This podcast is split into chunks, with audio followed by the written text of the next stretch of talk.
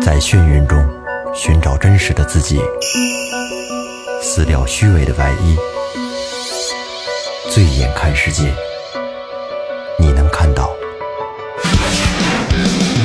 最后调频，嬉笑怒骂，说尽人生百态；醉怒行喜，笑看身边无奈。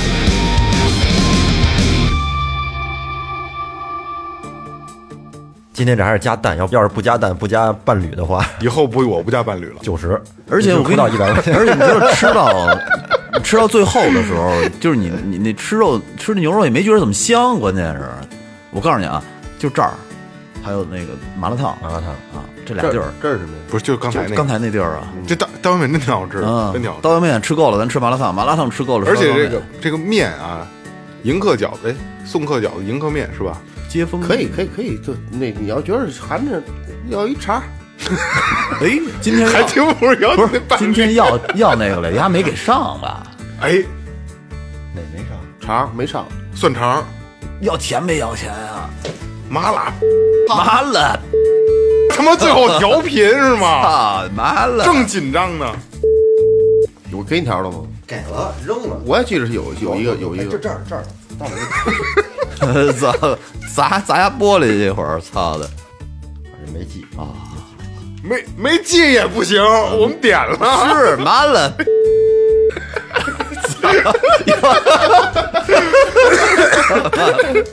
逼的，我就我雷哥就想吃这口儿， 操！啊没他妈吃上，还花他妈四十多买点他妈鸡 杂，操，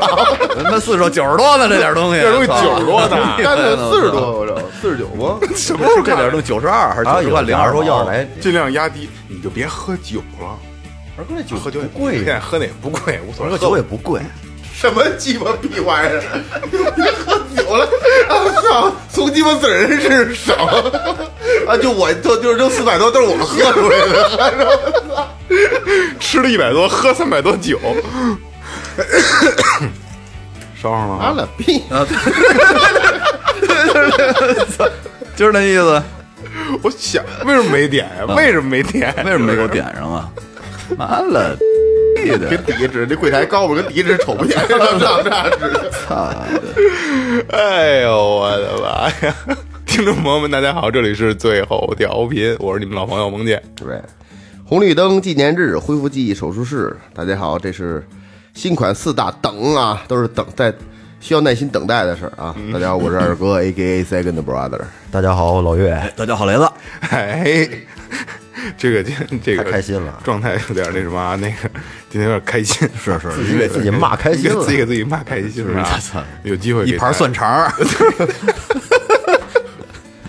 一盘蒜肠跟人跟人解释解解释解释这事儿磕了。解释解释今天是这样，今天就是怎么回事？刚才这个开场之前，可能刚才这个收录的比较多啊。今天这状态挺好，是怎么回事呢？就是今天那 啊个就想吃蒜肠哎，儿。我们今儿吃饭，然饭后雷吃面雷哥就想吃蒜肠，那蒜肠真的还挺好的，然后我也特想吃。后来呢，嗯我我我来我来给你补充一下啊，关键你今天吃的刀削面没没有什么菜，对拼了一凉菜，要了一蒜茶，一人一碗面哎，提了出炉，说还吃完有了烧还面伴侣，烧面啊，削面伴侣，一人加了一蛋，这加一东西特无聊，加片儿豆小呃米饭里对，加一片豆腐，这这挺挺充实。说唯一唯一一个唯一一个主菜就是这蒜肠，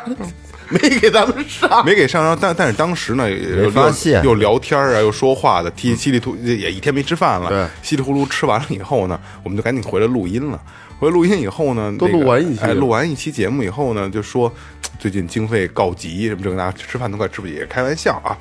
然后那个哎，就说哎，然后就就以后说咱们以后咱们一定得节省，对吧？录音的吃饭一定要节省啊，，说要从老岳嘴里抠酒，没 有不从让人家喝酒了。 从二哥嘴里抠酒。对，二哥啊是吧？对，说说说让我，所以说以后说再录音再吃饭，我就别喝酒了。 我操，我这一小二十五块钱，后来突然想起来，操，今儿还要一蒜就肠是有儿一呢蒜肠没杀，完了以后，我们就就我们那个就是最后翻单那的个查账，最后那状态，妈啦，啊哎拍桌子了拍桌子了，嗯给俺急，他不给我雷哥上 什么的，腰也插上了完了以后，岳哥说：“哎，我这儿有小票，我我看看吧，别到时候 真讹咱们钱。”我说：“那肯定得找的。”然后我就开玩笑嘛，岳哥就翻小票，打开以后，岳哥说：“哎呦。”人没给点，得，这这不是咱这不赖人家嗯没点咱也不赖人家不行然后又拍桌子，妈 了逼，为什么不给我们点？没点也不行就。他妈这一主菜， 雷雷哥倍儿狠，那小手伸倍儿高啊，指人家而且那什么他妈手指头还是弯的，我操！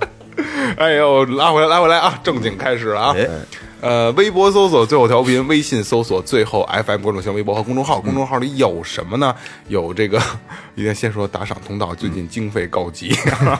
开玩笑，开玩笑啊！那个一分也是爱啊，你们的支持是我们最大的动力啊！对还有就是公众号里边有我们很多的节目预告啊，还有像这个这个呃我们的这些生活照片，还有我们比如出去玩啊、参加活动啊，很多很多的我们就是比较私底下的私密的一些节目状态之外的东西节目之外的东西，特别呃包好啊括好多节目配的图也都在那里边呢因。为我们是我们是愿意露脸的，为什么呢？因为就是大家有很多时候就反映就是，哎呀，你听听电台听好人家特别喜欢这个电台。我们也不要脸嘛哎，，突然一下突然一看见这个这几个人的照片，哎操，你们怎么长这样 啊？然后我们就是故意让你们习惯，我们就长这样，啊 这样我们就可能近就就是距离感会更近一些啊。说到经费告急，那咱们要把打赏念一念了啊。好好，哎，这是衣食父母啊。嗯第一个啊，这个哦，这姐姐两个啊，这姐姐两个樱桃饼干，呃，这个姐姐是在在英国，在英国啊，在剑、哦在她就在剑桥，呃，她留言是退了群，但是在听你们的节目，超爱你们。嗯她先打了一个五杯爱到深处，哎哎呦感谢谢喽感谢啊！但是这姐姐已经被我拉回来了，这姐嗯姐私底下跟我聊天还挺多的，就真的是一个给我感觉是姐姐的感觉，嗯特别好，真的特别好啊！我我还我觉得我还挺爱跟她聊天的。啊，然后又打了一个呃十杯翻译，哎呦喂留言是呃最好最好的祝愿啊 Best 留的 wishes 哎最好的祝愿啊，谢谢饼干姐姐，哎谢谢饼干谢姐，樱桃樱桃啊姐姐樱桃饼干姐，哎那该我了啊。嗯，这个是戛纳崔，北京市东城区东直门街道东直门外。哎，他说我呢，我是今年的新听众，佛牌那两期入的坑，呃，是我听过这个叙述里边最中肯的。包括呢，里边还提到了要做回向啊，等等的。嗯，说我现在正在撸牌呢，已经哎补了不是啊，那叫挨盘儿捋挨盘捋，挨盘捋不就是撸哦主啊对对，说我现在正在挨盘捋呢，哎已经补的差不多了，呃，而且还惊喜的发现了艾文老师，嗯在节目里，赵忠祥哎老师，对对对对，呃，我很喜欢几位主播的声音啊，还有这个调性。呃，可能呢，因为我自己本身也是北京的孩子，确实听电台也是喜欢这种调儿。嗯搬砖的时候听，不用过脑子思考，更像是哥儿几个一起呢跟那儿神侃呢。哎，这距离感近嗯哎啊，，真心的感谢各位的陪伴，嗯，三杯念念不忘。特别好，好谢谢特别哥好们儿啊！谢谢就哥这们儿就这这这这番话特别暖心啊！没错没错我不知道是不是冲着艾老师来 的，啊，哎，下一位是二狗子，哎这是北京朝阳的啊，嗯，呃，没有给咱们留言，哎是不是今天在直播时候那个？对对对啊对跟你就是聊他天那个嗯，呃，一杯一听钟情，好，谢谢你， 哎，一杯也是爱啊！下一个小王，福建省福州市闽侯县的朋友，嗯，没有留言，打赏一杯一听钟情，谢谢哥哎们感谢儿。感谢感谢感谢啊！哎，曹川老朋友了啊，陕西省榆林市的，我们今天要说去榆林给岳哥修车呢，水性漆，对对， 水性漆的事儿啊。三杯念念不忘啊！哎感谢川儿，感谢川儿啊，谢谢齐了。谢了，齐了，齐了，齐了，齐了，齐了。那个多留言啊，怎么不留言呢？其实我我真心的是特别，就你们打一分钱，然后多多说点话，我都开心。真的，就是我愿意跟你们有这种沟通。因为一个是你们证明了我们四个人为最后调频的努力，再一个就是我就是刚才我说的距离感，我我特别希望距离感是特别特别近的啊。嗯这种金钱的交流，哎， 对多多打赏，多留言，好吧？嗯嗯，那个来吧，好咱们把情绪调整。今天这个这个场开的可能太开心了哎开开得有点啊，不太开心了，不太不太对这但是调今调性跑了对今天我们要聊一个相对沉重一些的问嗯题啊，这个问题是什么呢？现在大家都在关注一个问题，叫做幸福指数。对，这而且而且这个东西已经流行了很多年了。不老问你幸福吗？哎，你幸福吗？嗯这过得幸福嗯吗这这最开始咱们电视台都在做这些东西啊，你幸你幸福吗？啊你压力大吗？对吧？呃，幸福指数这个东西呢，说实话啊，对于我们来说，对于咱们就是平民老百姓来说，嗯挺他妈虚无缥缈的一个事儿。因为你什么样才叫幸福？可能对于咱们他妈的。咱们这种阶层可能就是哦，我有钱了，我想买什么买经济啊条件好了，哎，经济条件好了才叫幸福，但是这是一个有有有有封顶的，你嗯怎么叫好？因为这是没有标准的，因为它是跟你的欲望有直接关系的。没错你对于村里的孩子来说，人吃顿饱饭就是幸福，嗯没错是不是？而且欲望这个东西吧，就是会跟着你的能力去增长。它像魔鬼一样，没错，没错。今天你可能我我吃吃个鹌鹑蛋我就开心了，明天我就得吃猪蹄子，对，吃完猪蹄子后天我他妈就得吃就就吃海鲜啊，不鱼翅鲍鱼，对吃吧多？吃素，多吃素。 对，所以幸福指数这个东西呢，在我们看来可能相对的虚虚一些。对，是。然后，但是今天我们聊一个相对反向的东西啊，这个反向东西是什么呢？可能大家呃理解的并不会那么的深刻，但是大家都会有一一定的认知。这个叫做什么？叫做死亡质量。嗯，哎，哎，哎，这段我觉得我我我说的特别好。挺美。呃，对，挺挺挺挺满意啊。这个这个死亡质量就是怎么讲呢？啊，有有一段话是这么说的啊，说科技发展到了今天，医生面对的最大问题不是让病人如何活下去，而是如何死掉。嗯，所以就是不得好死。这我要加引号，这一定要加引号。不得好死、是现在最被我们忽略的幸福难题。就是呃，做过一个大的调查，全球对全球八十个国家和地区嗯进行了一个调查了啊。呃，这这个调查在二零一五年发布了一个死亡质量指数的一个报告啊。嗯英国死亡质量是最高的，嗯，然后八十个国家，咱们中国排第七十一，嗯七十一，哦我觉得就是这那是一那那个。不算，那不算靠前。快垫底儿了啊，这是一个不不不太让人舒就是服死的亡死亡质量排名是吗？在死亡质量的快排名垫底儿了，就是在咱们后边儿，呃，比如说呃呃，就就像伊拉克这样的国家，嗯呃就是比都这几个国家都是相对不是太太好的嗯状态的国家，所以我觉得我们今天要正视一下死亡质量这个问题，嗯所以呃，好好听今天的节目，我们告诉你什么叫做死亡质量，好吧？嗯嗯好，其实刚才说起这个幸福啊，很多人可能关注的都是我们如何让生活更好、更美嗯好，是吧？日子过得更舒适。很少有人会往我怎么去死这个方面去想去联想。或者是说怎么能舒服的死掉？没有人会往，除除非你到了那个地步了对，才会去想。没有人会主动的去想。其实死亡质量，在今天咱们要聊的，尤其是在咱们现行的这种状态下啊，更多的是有尊严的死去。没错儿，那我先给大家讲一个故事。哎这个故事和死亡质量有一些关系。好啊，咱们听一下。这个故事说的是关于作家巴金先生。哎，在一九九九年，巴金先生病重入院，嗯经过一番抢救之后呢，最终是保住了生命。嗯但是他这个鼻子里面从此就插上了胃管儿，把这胃管儿从鼻子里面插进去嗯不了。能主动进食了。嗯，进食呢，得通过胃管儿往里打一天分六次打到胃里边儿，而且这个胃管儿至少两个月就得换一次。嗯就看着这长长的管子从鼻子里面一直通到胃，嗯而且每次换管子的时候都能感觉出这个巴金先生被呛得满脸通红，嗯而且长期插管子导致嘴巴合不拢，嗯并且呢他下巴因为这个还脱了臼，还会有它里边还会有溃疡呢，是吧？哦它是算异物吗？哦对，嗯到后来，只好把气管切开，用呼吸机来维持呼吸。嗯，巴金他曾想过放弃这种生不如死的治疗，嗯，可是呢，他没有选择的权利，因为家属和领导都不同意，每一个爱他的人都希望他能活下去，哪怕是就是就像现在这样昏迷着，哪怕是靠呼吸机，但是只要机器上显示那心脏还一直在跳动，对他身边的这些亲人们来说，那就是好的，人还在。嗯，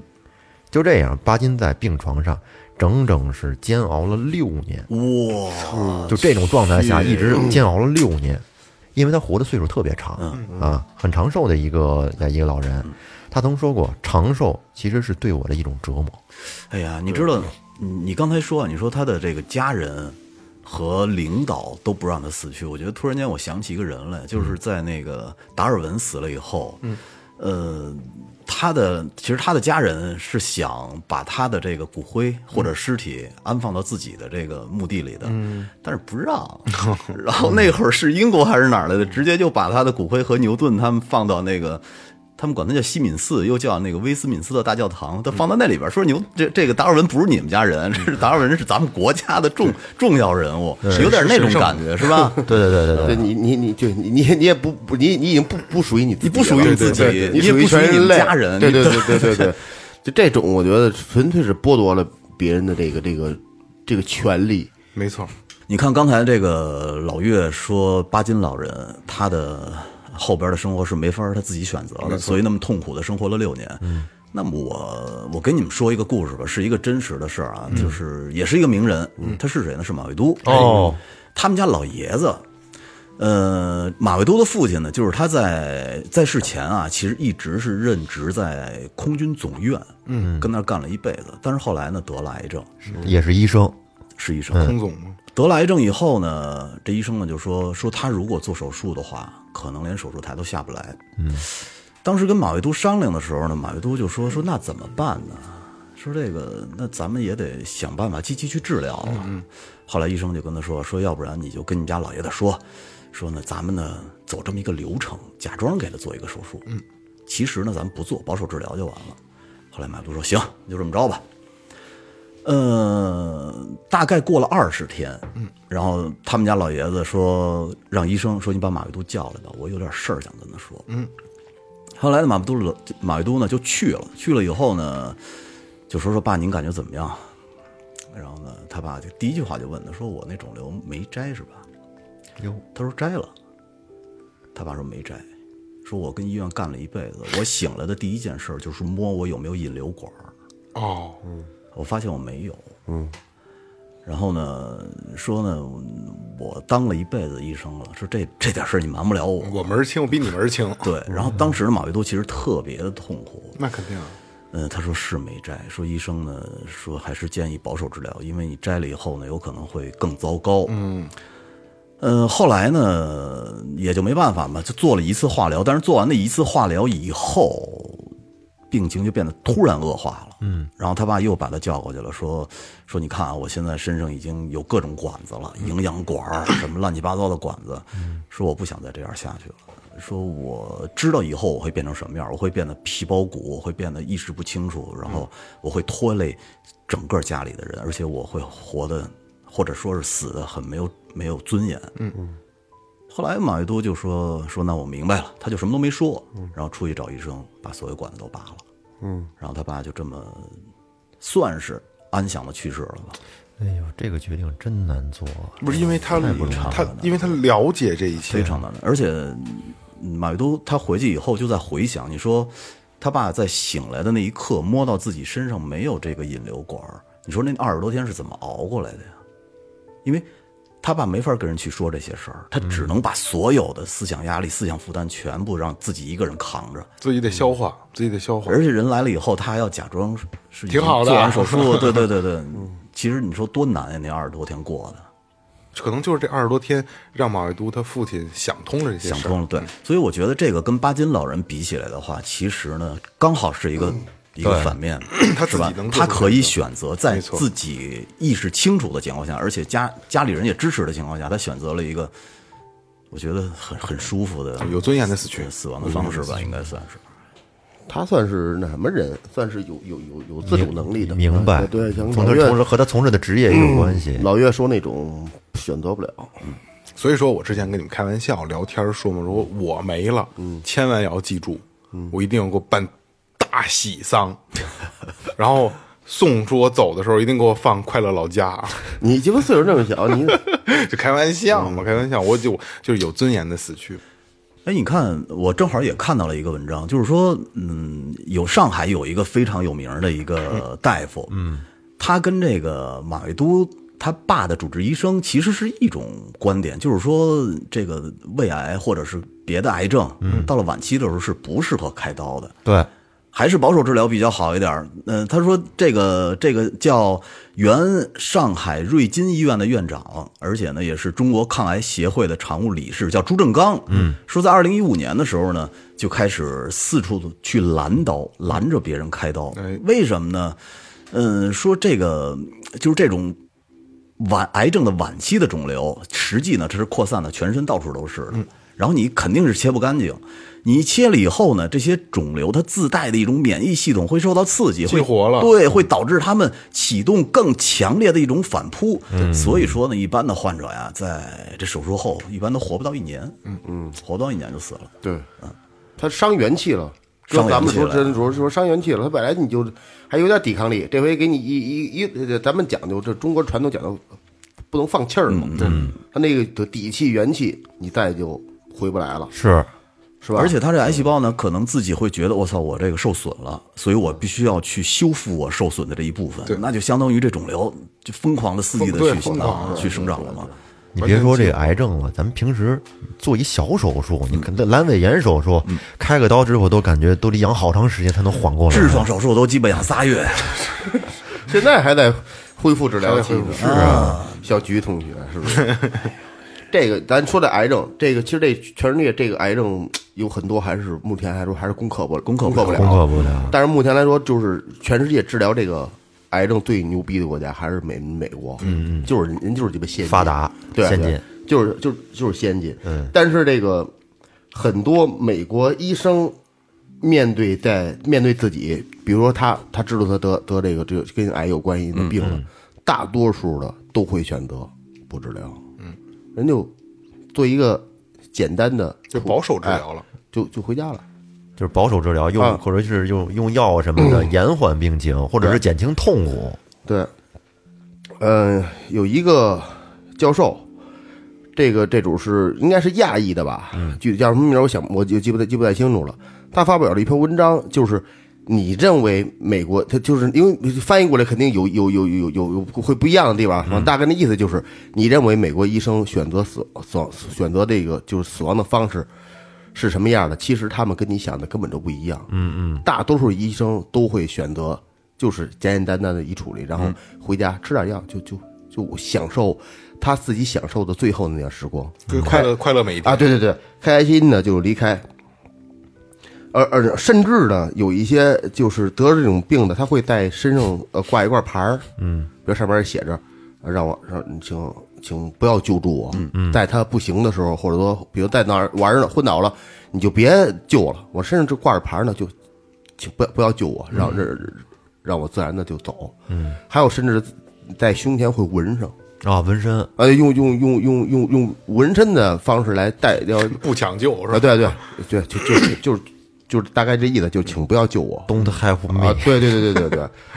这这个过程，刚才那个巴金那不也不也说来了吗？嗯，生不如死。对对对，我觉着甭说一管子了，就是你拿拿手指头插鼻梁这儿，你跟这儿插一天，你是什么感 觉？什么那么比喻？真真的真的真的是是人人的他这个皮肤，他他他很多位置他就是这样的。你跟在这儿戳着行，但是这个地方不经常接触的接触这个东西的时候，你都要把它放这些东西。你耳机，嗯，俩小时以上你塞着，你啊耳受不了受不了受不了你耳朵难受，对吧？特他妈难受。哦还有一个，你知道，一个是咽喉，一个是这个你的这个鼻腔、气管，它很是敏感的有一个排异的，它很敏感它排异反应非常明，因为你看对对有对卡痰，它咳会嗽啊一点点就出去了，对对。咳嗽不就是排异反应？对啊，你想你长期要插一个管子，那是而且治疗的时候得开刀啊，东一刀西一刀，插管儿。你想想，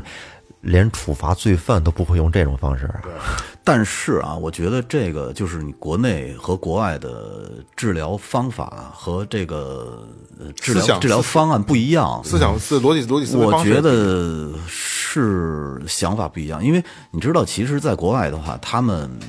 好多人是有宗教的，嗯，但是你在中国呢是礼教。所谓的礼教是什么呢？就是七大姑八大姨儿邻居会指着你脖梗脖梗子指着你后背说：“这不妈了孝逼的，老人住院了。”不给治，让老人死了，什么玩意儿？不孝之子，这是对，他会有这种想法在里边儿。对对，你知道吗？因为中国它有这种传统的这种理念嘛。对他就孝道觉得是什么叫好死不如赖活着呀？嗯，是不是就赖活着没关系？但是你不能好死。那不能因为不不让别人戳后脊梁，然后让他妈的你可能你你最近的一个亲人，让他就这么痛苦这样，对吗？有很多都是在昏迷的那种但状态，是是这样啊，嗯，你对于他们来说，个儿搂一口咽气了。和那样痛苦的活着，他们总是觉得，哎，活着还是好你。看，这是两个角度，嗯一个咱们说的其实是站在病人角度来说的，其实他的相反的角度呢是作为亲属，现在咱就说，咱们身边没有一个人希望自己的亲属真要生病了之后遇到事儿不抢救不治疗。对，，这倒是，这倒 是谁敢呀？你知道我我最内疚的一件事儿，一直内疚现到现在，就是我爷爷，我爷爷把大胯摔了以后，然后呢，大胯摔碎了，摔碎了以后呢，就去积水潭医院，多大岁数了？呃，快九十了，我靠！哦嗯那，那再下地可能性不是特别大。下不了了。然后去积水潭医院住了好长时间，后来人就说啊，说那个你们这再住着也没大意思了，因为胯也长不上，嗯，你干脆要不就回家吧。后来呢，就就拉到了我们家附近的一个小医院，嗯，就在那儿。但是呢，也是一天不如一天，因为你在那儿待着的话，它不能排尿，要插尿管儿，然后插尿管儿以后呢，这个私处就会就会发发炎炎感染。嗯，还有一个特别严重的问题就是我爷爷。抽烟的年头太长了，他肺部感染的特别厉害，哦，所以每天就不停的在吸痰，然后呃输液也是打营养液。后来，呃，把我爸熬的也可能也不行了，因为岁数也不小了。后来我我其实我是找过医生的，我说能不能把所有管子都拔了，就就别熬着了，因为的确是扛不过去这关了。后来医生说，他们没有过这种先例，也不能这么做。他们也没有权利这么做没。有权利。对，就是只要这个人在世的话，他们不能主动去把管子拔掉，让这个人去世。这哎，这，他可不可以就是这个和家属商量签签那协议？你可以拉回家，拉回家你你不给吃不给喝，那那是你自己的事。但是在医院，呃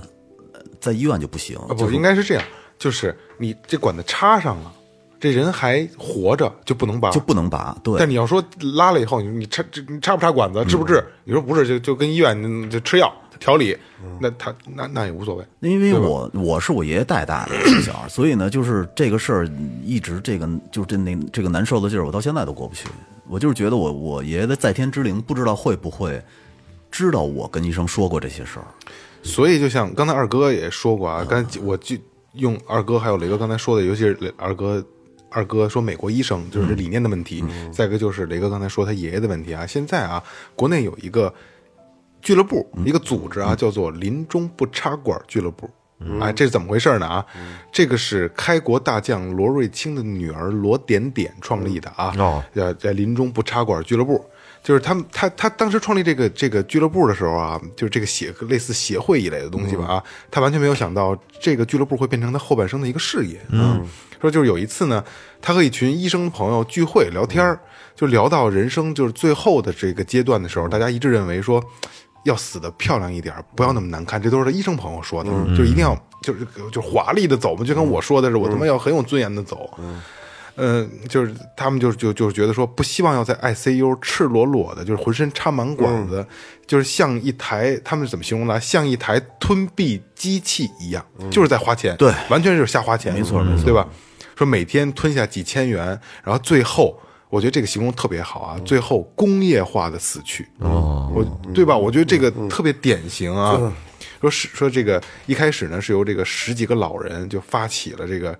呃，成立了这个这个临终不插管俱乐部，然后随后不长时间啊，罗点点在这网上看到了一一份名为《五个愿望》的英文文件，就是他收到了啊。这五个愿望都是什么呢？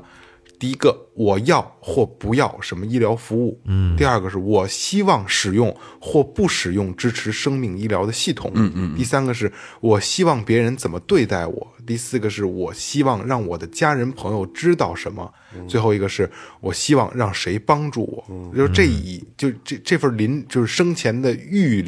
预留遗嘱啊，提前遗嘱，哎， 等于就是这就是主动的让病人自己做选择的，我觉得这是一个特别好的啊，就是它允它允许了人们在健康清醒的时候，通过这些简单的问答，自主决定自己临终。的所有的事物，嗯，就是不不不不心脏复苏啊，不插管儿不这些，抢救哎，然后罗点点呢才意识到，就是把死亡的权利还给本人是一件意义非常非常重大的事儿，嗯，你知道你这特别好，那个他们在美国考驾照的时候，嗯，呃，你在考完驾照拿准备拿驾照之前，他们就会问你说，假如说你在出现了严重的交通事故的时候，你同不同意捐赠你的器官？器官嗯你同意的话呢，上面会有一个小章，嗯，说假如你真的出问题了，哎，他们一拿你驾驶本一看，你有这个，会直接把你的器官拿走，哦，嗯对，就不用再征求你的家家人呀、去。但是这个其实让人， 这个让咱们听起来可能也他妈的 挺冷冷冰冰的，哈，感觉。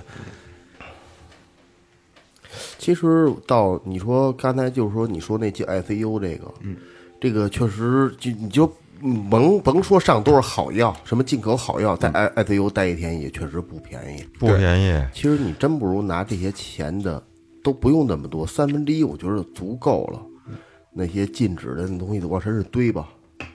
最后的阶段就家回家里好好享受吧。不是是这样啊，但是我觉得这个咱们是要分两个层面去说这个事儿。嗯，一个层面是有的救，假如心梗、脑梗，嗯啊我有的救，能搏一把，我花两百万、三百万、五百万，我把家人救回来，那个是是他们应该的，那应该嗯对嗯是吧？还有一种呢是不能救了，的确是，你说这个癌症扩散了，满身都是了，你根嗯本就没有办法救了。你说这个你再再去拖着，其实就意义不大了。其实聊起这个癌症来啊，就是呃，其实这个癌症现在可能并不是一个说绝对的绝症，嗯对吧？现在可以治疗有很多的方式啊，毕竟放化疗，嗯还有就是现在所谓的靶向啊。因为正好是前两天我有一个特别好的朋友，嗯你们都认识啊，这个回头咱们闭了麦再说。他父亲刚刚查出来肺癌小问题啊哎，小问题。但是还是发现比较早期，刚做完手术，然后又做了什么基因的这个普查之类的什么东西，我也不太懂啊。后来就说就给哦给他配这个靶向的药，然后我也问了一个我另一个朋友，这个朋友呢跟一个国内比较权威的专家，嗯，在给他做事儿，嗯，这呃我就去去询问他这个问题嘛，嗯他说。不要太迷信靶向这个事儿，嗯，说靶向有没有用呢？肯定是有用的，嗯但是你说就能完完全全的做到说真正靶向到就治你这个病了，嗯太难太难了。说只不过是就是相对的没有问题而已，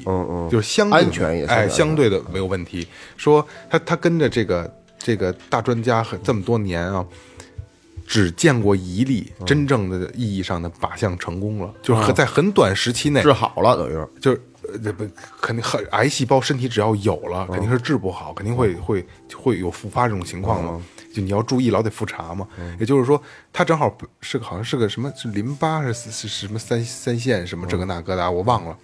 就真的是配型极其成功，完全这个靶向就就正中靶心了。嗯，他就一点点的，你能感就再复查，就是很好的在杀死癌细胞，而且自己的细胞也没受破坏。嗯，但是这种几率真的太低了。你包括那放化疗什么的，那也都是，其实就是相一块当儿于杀是，对，就是你杀敌一千，自损八百，自损八百啊对那么一个状态。因为其实癌细胞它不算他妈的一个，你对于身体来说是一个坏细胞，但是你对于药物来说，它分不清哪是癌细胞，对哪是坏细是胞对，嗯它都是一种机体细胞。所以这是，这就是我觉得癌症的一个可怕的地方，就是你真真的你想去极力的去治，但你永远要观察观察它它的问题，因为癌症就是这样，用药了治疗了，你还要去复查看看情况，永远都在在实验阶段，永远都在实验。但是你知道这个，其实你要是在咱们再往高一个层面说这个面对死亡的问题，我觉得可能，呃，你你本身人的层面不一样，层次不一样，你面对死亡的时候，对对死亡的态度也不一样。嗯呃，你像马未都他们家老爷子那种的，我觉得就是能看清楚一切的那么一个人，是是吧？但是你，我觉得你你不能要求所有人都像他一样啊，因为我觉得到了那那个时候的这个求生欲一定是很强的。是呃，我你记得那会儿我我在咱们群里发过一个那个水滴筹，叫马超，新疆的，很早了，很早很早很早了。那我在我另外那几个群里也帮他筹了不少钱，最后他不是也是没救助吗？然后他媳妇儿嗯我在我群里，嗯我记得啊，我插一句啊，我记得当时那一晚上，包括咱们最后调频的朋友帮助，包括你还有自己的那个草戒指的嗯群帮助，好像那一宿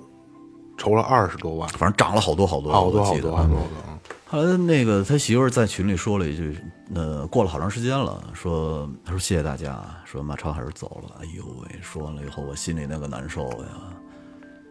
说不出来的那种难受。但是呢，你对于他们家人来说呢，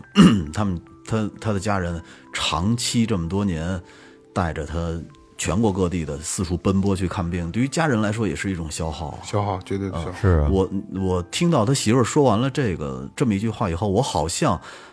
松了一口气，呃，对，就是你好像从另一个层面上，我又感觉到他媳妇儿是有一种就是解脱了，嗯解脱他解脱了，为我他也的解脱家人松了一口啊气。对对，是那种感觉。本身这个癌症好多到了最后，他需要花很多很多钱，很多钱，嗯你这一辈子挣的钱好，可能到最后很多都会搭到这上面，有的甚至卖了房去治病。对对，哎，你们陪过床吗？我到现在还我陪没过有，我我陪过我奶奶，多长时间？啊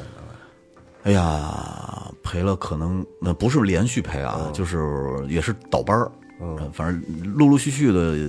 一个一两个月吧，你连你连着最多待过几天呢？呃，两三天，嗯，七七天十天吧，大概的我都陪过。 就是说实话啊，我觉得我算孝顺的。嗯，呃，但是最当最后办完办出院手续、办出院手续的时候，你走到那种轻快，还有那个你盼着早点儿带着他回家，那个感觉，真跟咱小时候放学、等十二点放炮仗，嗯，这是一感觉，特别开心，不是开心，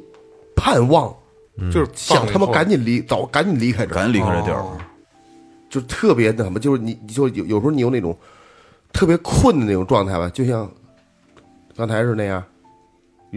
有有有有那有有那个状态吧，嗯，全天都是这样的，你唤醒不了，你可老得老得用一些刺激的方式，比如打开窗户上，窗户上站会儿，冷风吹会儿，嗯嗯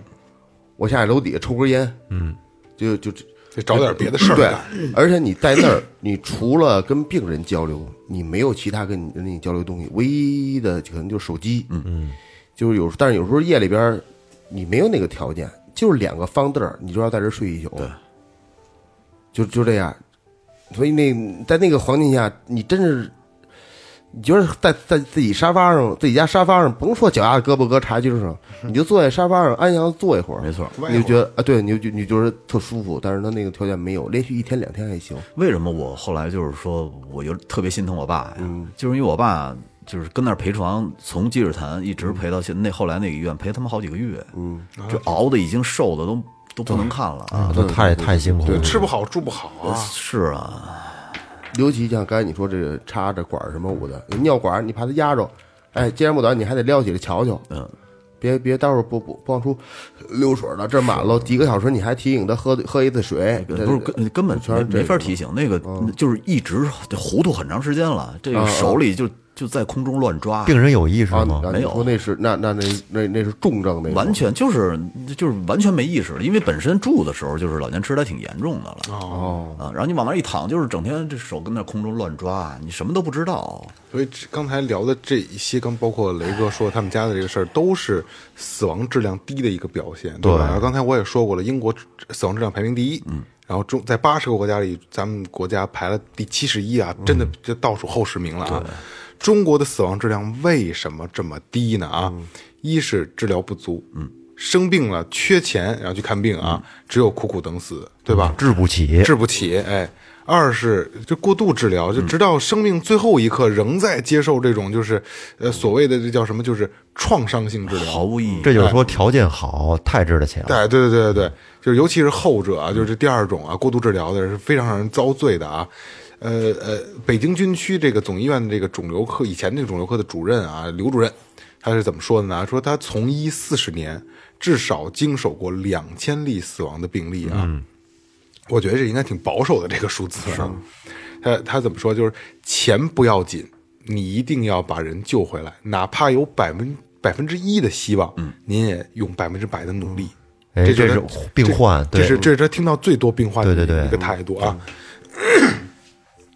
这他每天呢，他都会有这样的这个请，受到这样的请求，嗯，呃，他就他就只能是那点头，他不能说我救不了，操你这对吧？不可能这样，嗯，他就只能是点头，但是心里感叹，就这样的抢救的意义何在？对，真的，因为他就跟美国医生看自己的病人，他也懂，就包括像那个马尔都的父亲是一样，他知道是自己就的心里就是这没戏了，就对，说那些癌症病人最后的时刻，就是呃这个这个主任就经常听到各种抱怨，说我只有初中文化呀，我现在才明白过来，原来这说明书上的有效率不是什么治治。治愈率是吧？嗯，说我这个什么什么，我我为了治病，我卖了房，啊、我但我现在还住原来的房子，可嗯是这房主是人家了，我得给人交房租，都全是这种事儿。哎卖房治病的，说这个还有病人说，就就就像电视剧一样，说每集演完都告诉我们别走开，下一集更精彩，嗯，就是因为永远永远有期望，对吧？然后这这个病人直到最后才知道，就是主角很想活，但他最后还是死了。但是在这里边儿，我觉得也不排除一些呃那些小的一些的，呃，居心叵测的黑心医院在啊肯里定边儿，这肯定有这肯定 是吧？我觉得也也不排除。这我还说的是正规的医院嘛，对国内的对嗯吧？这大医院，就是有一个数据显示啊，中国人一生百分之七十五的医疗费用花在了最后的无效治疗上，真嗯的是这样。因为可能我这个数据说出来你没有。概念，但是你你去细想，稍微的去细品品这个事儿，真的是，嗯你可能发烧感 冒三四百块钱，哎，你开个刀，这这这千千几千块钱，住个院上万，但是可能最后的临终的这个我们所所谓的这个这个就是机械性的治疗，可能要花你全部积蓄。钱都花在后面了。但对嗯是我我说这话我不知道该不该说啊。我觉得其实中国在医保这块儿有一个特别严重的问题是什么呢？我操，你听我说啊，就是说很多重病的药是不给报销的，这些钱都浪费在那些轻症的药。比如说我我感冒了，我去拿好多好多药回来，我不知道你有没有这个感觉啊？反正我有时候去感冒，他给我开一大堆药，我实际可能吃其中的三分之一或者对，就足够了。剩下的全部扔掉了，全部都浪费在这儿了。能不能能不能改成我轻症的时候呢？我是需要花一些小小钱去买这些药，就治治个头疼脑热就完事儿了。这些钱放在重症上，期待着以嗯后，不知道我也是我也是瞎琢磨啊。而且这个不光说是在，呃，不怎么说，就比如说到到药店去，前、嗯前一段时间我感冒了，嗯嗯，说什么症状啊？我说就流鼻涕，然后他说咳嗽吗？我说不咳嗽，轻微有一点点，嗯就没也没有痰。然后他说别的症状呢？我说没有了，我就流鼻涕、喷嚏，我都不嗯打。我但是我知道我我自己知道我是感冒了嘛，因为感冒的状态什么样还是很清楚的嘛。然后他说，嗯，然后我就说我想要一个什么什么药，因为我知道这就治就是比如感冒清热就冲就剂，够用了啊感冒清热就足够了。我第一天吃两袋儿，第嗯二天一天一顿一袋儿， 两天就好了。我因为我我咱们我三十多岁嗯了，我比较了解自己了，就是我知道我这个这次的感冒。我需要吃什么药？嗯大概吃几天，对吧？这这个，我觉得应该是大家都比能理解这个状态啊。嗯他给我拿完这个，说你这个差点儿啊，我再给你开一个这个，再给开一个那个吧，这个配合着吃肯嗯没定错快。没错没错，我说我不用，我就要这个。那你这样慢，我说我他妈就要这有个人给你甩咧子呢啊！你嗯跟我废什么话呀？我知道我干嘛了，对有点吗？他就是这样对吧？你没有意义。把所以雷现在把雷哥那话甩给他，嗯，对， 不是你知道在 完了屁！你知道在那个，假如咱们就拿美国做比喻啊，你在美国，包括那些拉美国家，人家那头疼脑热是，比如说感冒了，是他妈不吃药的，不吃药不吃药医生告诉你怎么着，就是一个呢是回家喝白开水去吧，再有一个呢就是柠檬水加蜂蜜，嗯，你多喝就行了，抗生素人绝嗯，对多不喝然后去晒太阳就好了，对抗生素人绝对不用。嗯，这个就是感冒这个啊，一定要我给大家普及啊，一定要早发现早治疗。其实我感冒，我就是在第一时间，比如说俩鼻子出气儿热，嗯，哎，头昏昏沉沉的，身上有惊厥疼痛，一会儿这儿一下又那儿那那样是，发烧那是了，哎发烧了啊已经，嗯要就要要要要要来了这劲儿，觉得，但你还没没没到头真热呢那地儿呢，回家赶紧的两袋感冒除剂盯上，中药多吃点没事儿，一个港冲剂，还有一个就是是吧那个那个排骨热乎热乎的排骨排水骨汤加那个胡椒粉，啊，你可能馋了，来来来，拽回来拽回来，知道了知道了。那在这儿呢，我再说一个案例，嗯，这个是上海丽莎大夫讲述的一件普通事儿。哎，嗯，之所以说普通，是因为像这样的事儿每天都在各大医院里发生着。一个八十岁的老人因为脑出血住院，这家属就说呀、无论如何您一定要让他活着。这个可能是大多数的大多数的患者家属都会对医生说的话。结果经过四个钟头的全力抢救之后，老人活了下来。哎，不过呢，气管被揭开，喉咙被打了个洞哎，呦，然后有一根很长的管子连向呼吸机。嗯，偶尔呢，这老人也能清醒过来，痛苦地睁开眼。这时候他一睁眼，家属就会格外的激动，拉着大夫的手说：“谢谢你们拯救了他。”嗯，然后就是家人轮流的昼夜陪护他，目不转睛地盯着这个监护仪上的那些数字，每看到有一点变化，就会立刻来找医生。后来，他们发现这个老人身体肿了起来，头部就跟吹大的气球一样，而且更糟糕的是，他的那个气道出血不止，这就使他得更频繁的清理这个呼吸道。后来在每次吸抽的时候呢，护士用一根长管伸进他的鼻腔里边，就能看到有很多血块啊，还有什么血，就是这种分泌物啊，都被吸了出来。流到肺里了。这过程很痛苦啊！只见这老头就皱着眉，拼命的就想躲这个管子，那肯定啊他不想，他不想去受这个罪。可是每当这会儿呢，这老头的孙女总是也低着头不敢去看。可是就这就这样，每天就重复着这清理，每天清理也清理不干净，还是能抽出好多来。然后这个大夫就问家属说：“咱们是就这么继续下去拖下去啊，还是放弃呢？”但是家属还是表示一定要坚持到底。所以孙女说：“如果他死了，我就没有爷爷了。”嗯。后来这治疗是越来越无奈，他爷爷清醒的时间也越来越短。嗯。最后呢，而仅剩的这个清醒的时间，也都被这抽吸呀、扎针呐、全给占据了。嗯。到最后，这个老人的死期将至啊，这个医生心里他很明白，老他已经到这份儿上了，熬我不过去了，熬不过去了，肯你很快就就要走了。然后这医生就对他孙女说：“你在他床头放点薰衣草吧。”然后他孙女就说：“好，我们也反正也不懂为什么要放，可能是对病情有帮助吧，听您的。”然后这个一大夫第二天查房就觉得，哎，这屋里啊香气扑鼻啊，有一股薰衣草的清香。只见这个老人的枕头边呢放着一大束薰衣草，他静静的在那床上躺着，感觉他的神情柔和了好多。就这么又过了十天之后，老人死了。死的时候呢，就是他这个浑身的皮肤啊，这颜色已经都变成了半透明的那种状态，这针眼儿啊、针管儿啊，他全身都已经插遍了，脸部水肿，就是已经都脱相了，看不见本来的模样了。这大夫就问自己说：“如果要是说这老人他但凡能表达的话，他愿意要这十天吗？就在这十天里边，他没有享受到任何生命的权利，对，而生命的意义又在哪儿呢？就让一个人你这么样的多活这十天，就能证明我们很爱他吗？难道我们的爱就这么肤浅吗？他生命的意义就是在于让后人嗯没有不后悔，我没抢救他，我我是，其实说到这儿，我觉得这个人到在最后的这个阶段，你是没有办法表达自己的意愿的。没有，你没有他权利，没法做选择嘛。好多时候他，我觉得他们没弄明白，他想要什么，还是是你能为他做什么，这完全是两回事儿，嗯，对，对吧？嗯，那那孩子，我就想要一个阿迪，你就给他买一耐克，他就不喜欢，嗯，对吧？对，他就爱穿这个 Vans，那你就给他买，他开心就完了。嗯，对，我觉得这才是真正让他高兴的一个运动。是，其实我觉得慢慢慢慢的会健全。比如说像刚才你说的，我觉得特好。你说没有我，没有没有我怎么着怎么着，你给我吹波打鼓了，真的是吧？高喜的，不是高兴的你这个吧你给我你是知客，然后雷哥雷哥是鞭炮组，嗯你给我放你想，一想走，快乐放老家，放放快乐老家。 我说一个，我说这鞠躬这个是吧？一鞠躬，二鞠躬不这是个你得给我朋友招我啊得，招我，来了，招招来，过来，对对对瞧一眼，瞧一眼，这儿啊，过来，挺好，乐着乐着了，得嘞，都都我下们一也个，说那是一个特别理想的一个状态，对，斧子让吗？不是这这他妈你我问说过，你问过斧子吗？我不问，这这他妈我说了这算只，能交，这只能这这只能交给他了。这这我说了算。他那时候就脖子一梗，不行，对，对吧？他那会儿说不出话来了就，不是我提前我就说你了，明白了吗？其实这就关系到一个把纹纹身 上，其实这就关系到一个关于这死亡质量啊，其实这和一个人的心态和觉悟有认知有关系。如果能认识到这一点，我觉得我们可以在自己还清醒的时候，还有意识的时候，提前把该说的事儿都写明白了，把遗嘱都立下。那我想问一下啊，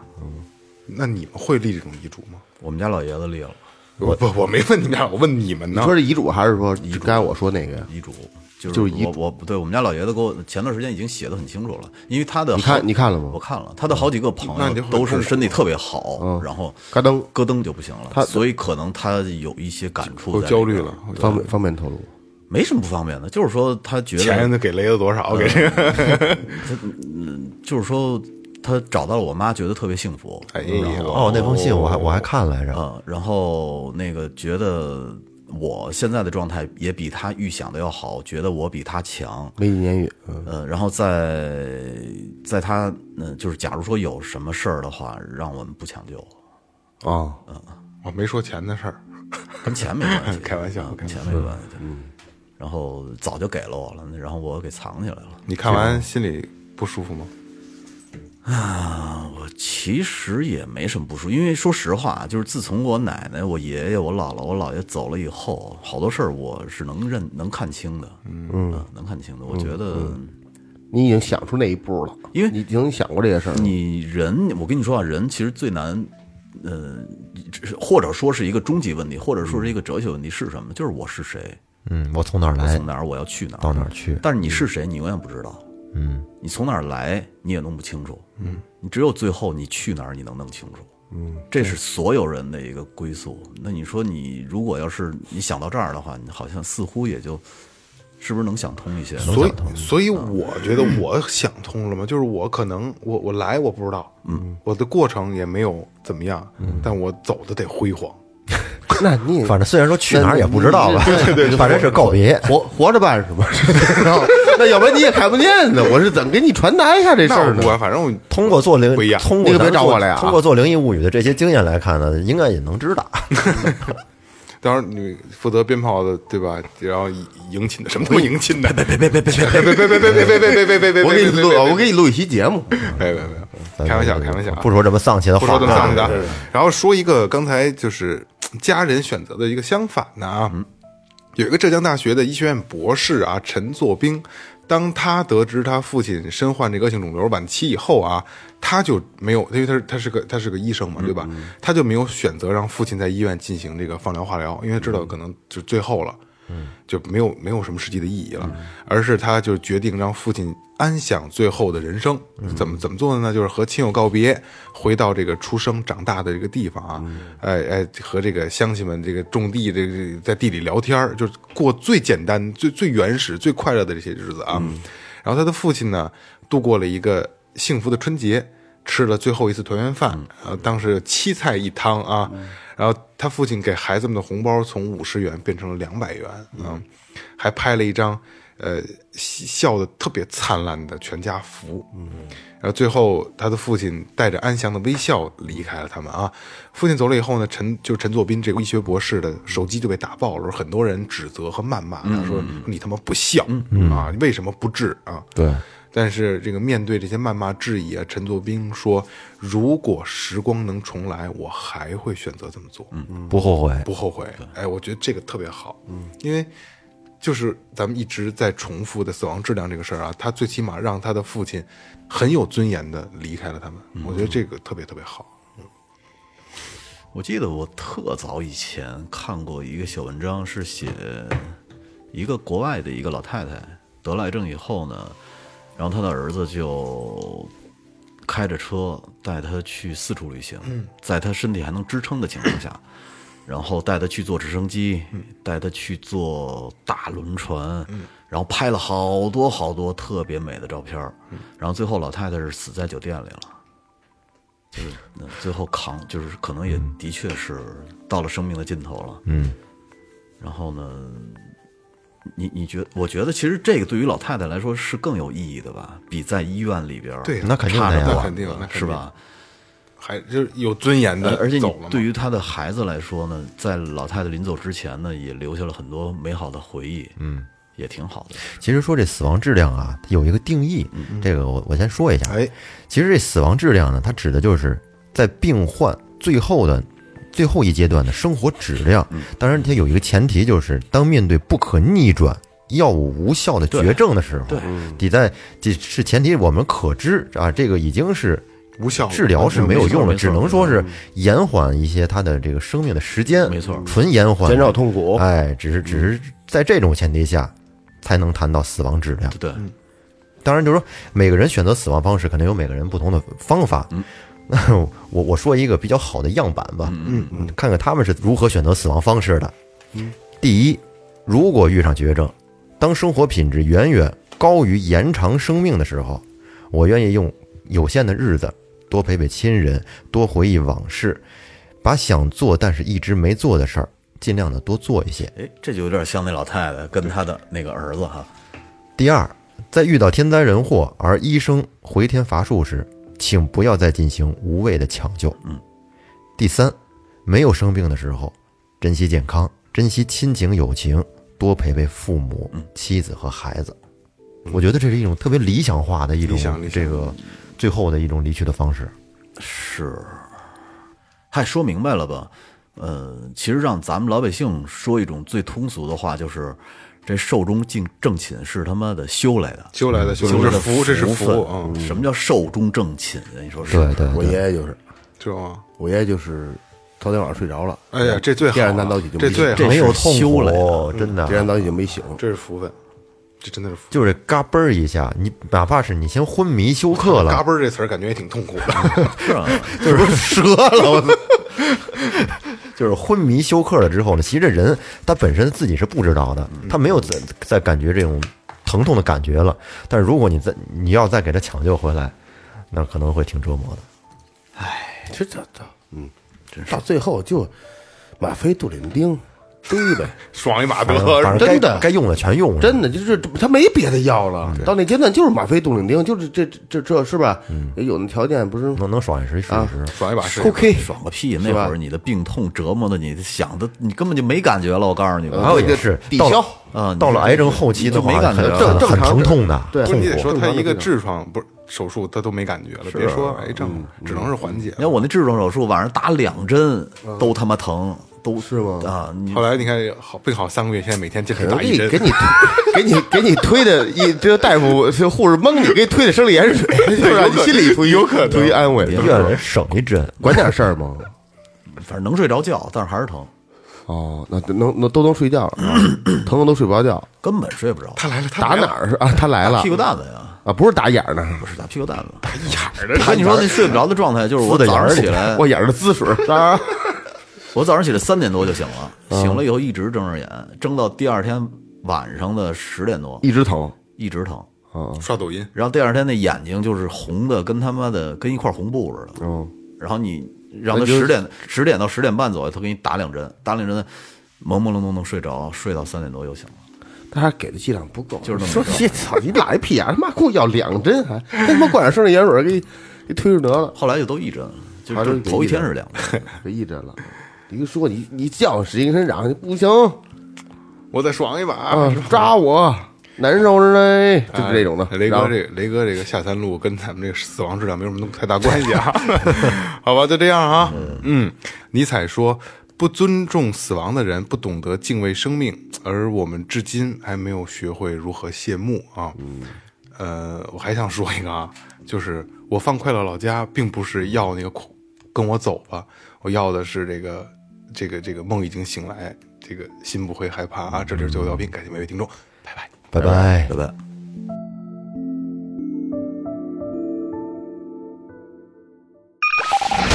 您正在收听的是正在收听 Tipsy Radio, 中国唯一一档最后谈话类节目 the only one. 《最后调频》。